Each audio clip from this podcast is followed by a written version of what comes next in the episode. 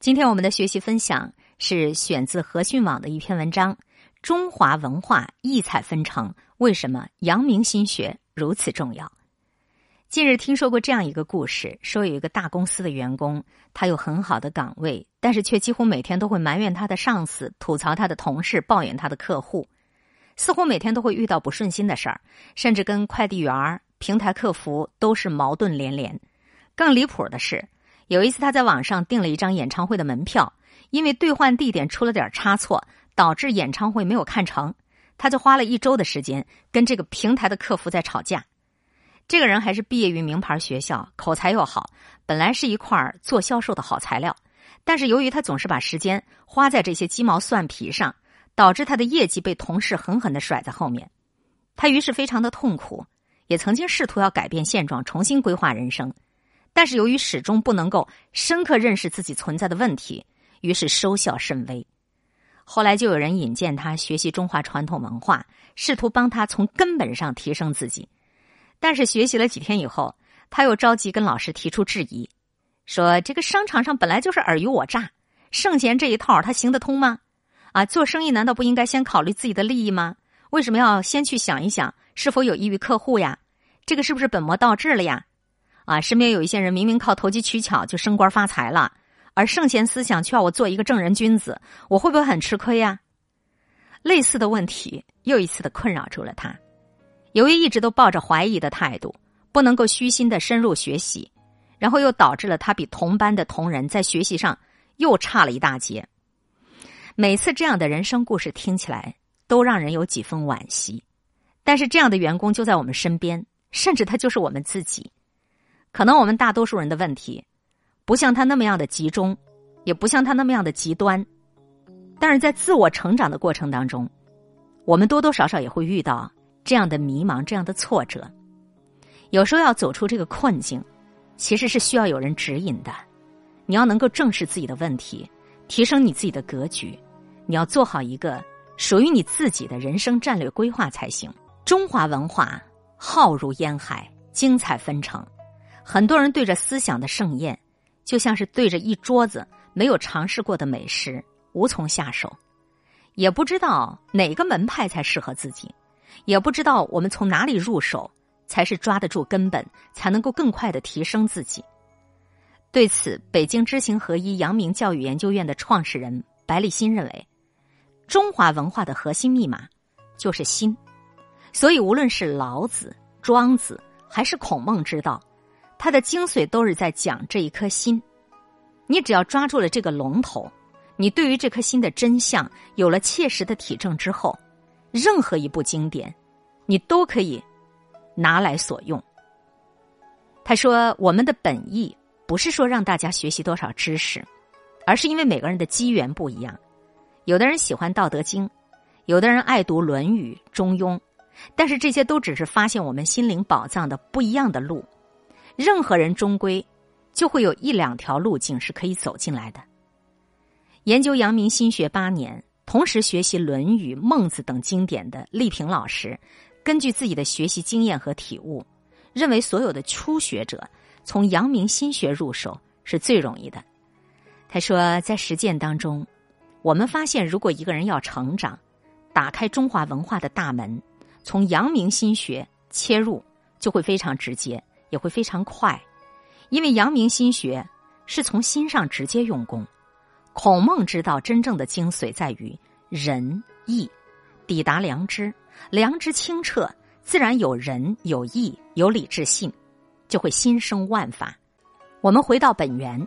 阳明先生把孔孟之学推到了一个新的高峰。很多刚开始学习阳明心学的人都有一个困惑：我们大部分人都是平凡普通的人。终其一生，我们也没有机会成为圣人。那对于普通人来说，学习圣贤思想有什么作用呢？甚至有人读了圣贤的人生故事以后，发现他们的生平大多数经历坎坷，太多的磨难，于是就更加疑惑：那做一个君子，究竟有什么好处呢？丽萍老师认为，圣贤思想它是普世的，阳明心学就像一场雨，大树可以蒙润，小树也可以蒙润。每个人都有一颗心，都可以学习。不管是小孩还是家庭主妇，我们都能够从分享当中感受到，每个人其实都是在点燃自己的生命之火。当然，阳明心学是助人成功的学问，它首先是给成大事的人准备的。普通的民众虽然不经营企业，但是学它也是有好处的，因为它能够解决你面临的一些问题，面临的一些困惑，比如家庭当中的夫妻关系啊，孩子的教育啊，其实都是需要有思想、有圣贤的思想来做引导的。阳明心学能够让一个人在家庭当中良知清澈，还可以帮助你制定。你的整个家族的战略，助力于你整个家族的成长，培养一个优秀的孩子，建设你兴旺的家族。面对做一个君子有什么好处这样的问题，李平老师说：“如果一个人是为了好处而当君子，那就不是君子了。”为了纠正有些人希望通过学圣贤思想捞好处的想法，在课程当中他一再的强调：你千万不要抱有功利心去学圣贤思想。你有功利心，那是建不了功也立不了业的，因为没有一个人喜欢有功利心的人。阳明先生早就讲过：“至于道德者，功名不足累其心。”也就是说，当你在图名图利的私心在内心扎根的时候，你是做不成大事的。一个人只有先放下功利心，才能够建功立业。当然，最后他可能也会拥有功名利禄。但那只是一个结果，他不是他追求来的。这个道理其实折射在我们普通人的工作生活当中，你也就容易理解了。你努力工作，升职加薪那是一个结果，但是升职加薪并不是你追求来的，是你做了努力的工作得来的。如果你事先就是为了要升职要加薪，你才好好工作，那纵使你再有才华，我想。单位也不会去重用一个自私自利的人，尤其是当你的目标就是为了赚钱，就是为了升职的时候，那你就会在做决策的时候偏离你的主航道，你就会为了你的升职加薪去产生一些错误的起心动念。其实，当你有这样想法的时候，你的事情是做不成的。这就是不懂反者道之动的缘故，就是你想要什么，你不要直接去拿它，你要从通过先付出。来收获这个东西，而不是直接去抢夺。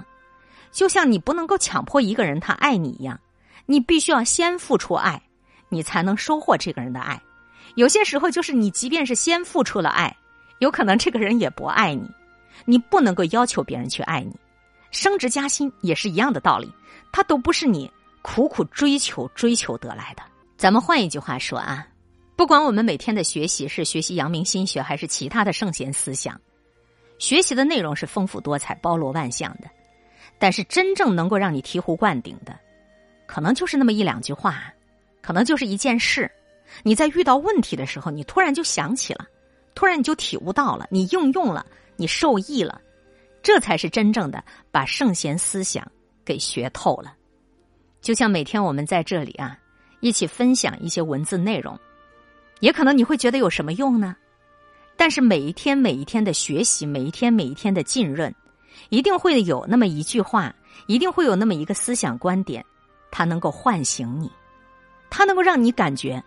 哦，一下你就通透了。今天会遇见什么人，会发生什么事，都有各种意想不到的可能性。分享传播有力量的文字，亲近感受真善美的观点和态度。空中和你相互勉励，保持微笑、淡定、从容的好心态。祝福有缘分在这里遇见的你，身体好，心情好。我是海林，欢迎来听，一切刚刚好。本节目由喜马拉雅独家播出。